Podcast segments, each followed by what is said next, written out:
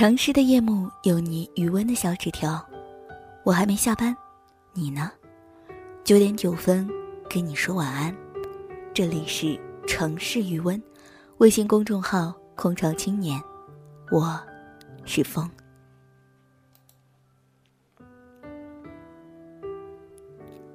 在遇见王先生之前，我差一点就和一个认识不到三个月的海龟结婚了。海归是刘英，好像是专科毕业被父母送出去的，在英国洗碗刷盘子，和黑人喝酒打架，搂新加坡美女，一混啊就十七年。回来把家里的苏家屯买房子的贷款还了，剩下的钱买了辆中华 FRV，算下来七年攒了二十万左右吧，还算是个靠谱的男人。他在二流的超市的美食档口里做小吃，生意惨淡。后来去一所房产中介做了售楼员，不过我答应和他在一起不是因为他有车有房，和他分开也绝不是因为他没有正经工作。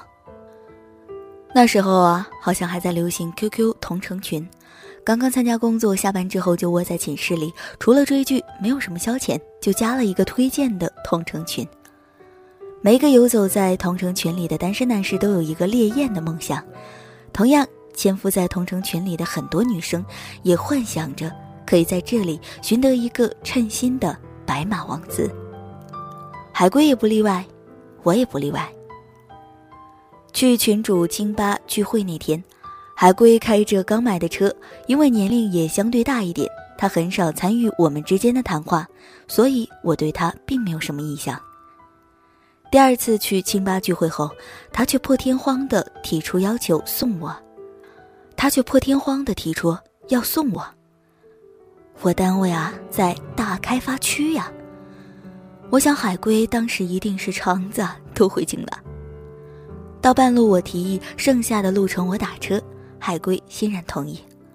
虽然我执意要自己打车走，但是心里还是对这个人没存什么念想。我想，如果一个男人真的想追求我，那么。我至少还是应该比那点油钱重要的吧。接下来偶尔活动的时候，他总会有意无意地坐在我的灵位，私下里也会偶尔的找我私聊。那时候正巧沈阳地铁一号线开通，聚会之前他就建议我坐在地铁到黎明广场和他会合，然后一起返回聚会的地点西塔。反正我也是休息，就顺势感受一下坐地铁的感觉。就在一同乘坐了那一班地铁后，他顺其自然地牵起了我的手。晚上聚会后，他说：“今天啊，想到会喝酒，所以没开车，我啊就不送你了。”这样类似的情况啊还有很多。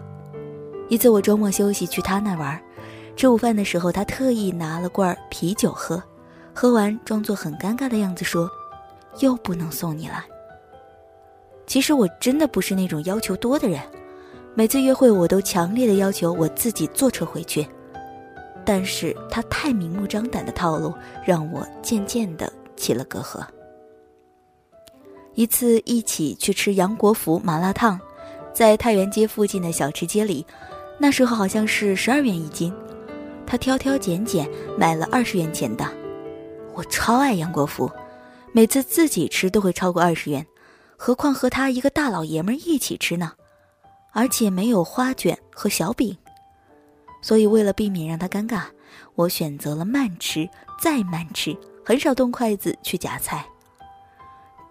吃到后来，白瓷大碗里就剩下一颗茼蒿了。他看了看我，放下了筷子；我看了看他，也放下了筷子。因为我一直在想说，我不饿啊，你吃。我啊，就是尝尝味道，所以我没好意思暴露自己，实行光盘行动。出门后，海龟埋怨我浪费，那么大一颗茼蒿，你怎么不吃呢？我都没舍得吃啊，太可惜了。一个男人斤斤计较到如此程度，哼，也是醉了。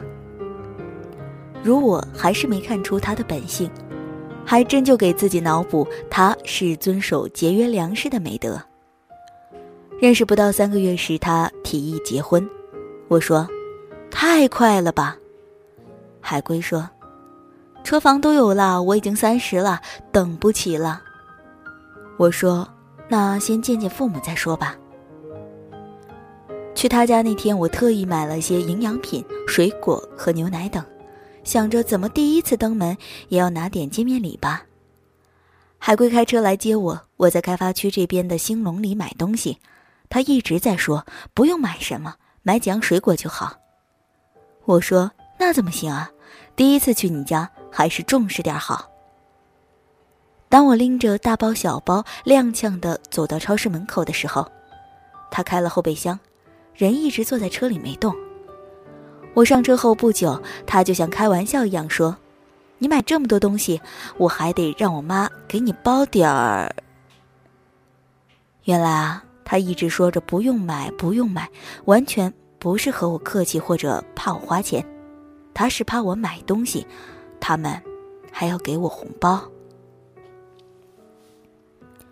在他回家后，我就拉黑了他的 QQ，删了他的联系方式。也从那个同城群里退了出来。他以为他有房有车，女生就应该像飞蛾扑火一样的扑向他。我来自农村，我要能嫁给他，就已经是我莫大的荣幸了吧？呵呵。可是啊，我真不稀罕呀。我不稀罕有房有车，我也不稀罕你破费大老远的送我。我只需要你有一颗真正爱我的心。暴雨席卷城市，他开车路过地铁口。我说：“我还是坐地铁回去吧，出地铁打个小蹦蹦车就回去了。大雨天啊，你开车也不安全。”我多想听到他说：“这么晚了还下着暴雨，你一个人坐着陌生人的蹦蹦车，我不放心。”但现实是他立马将车停在了地铁口。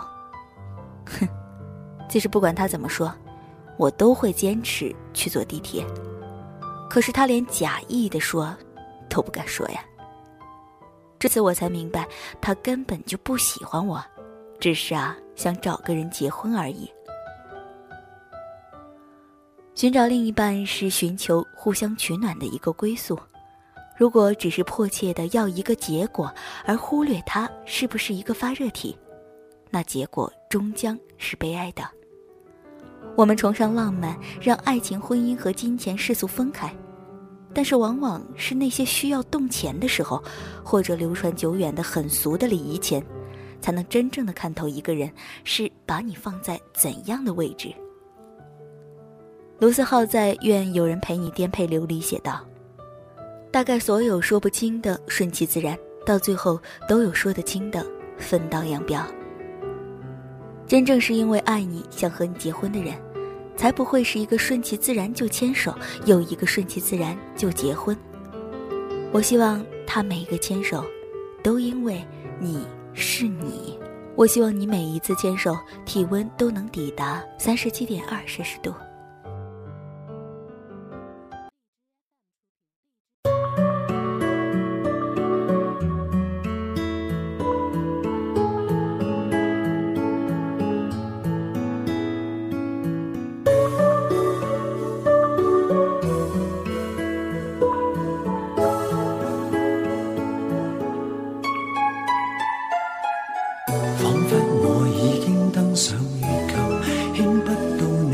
失去重量，亦无人来拯救。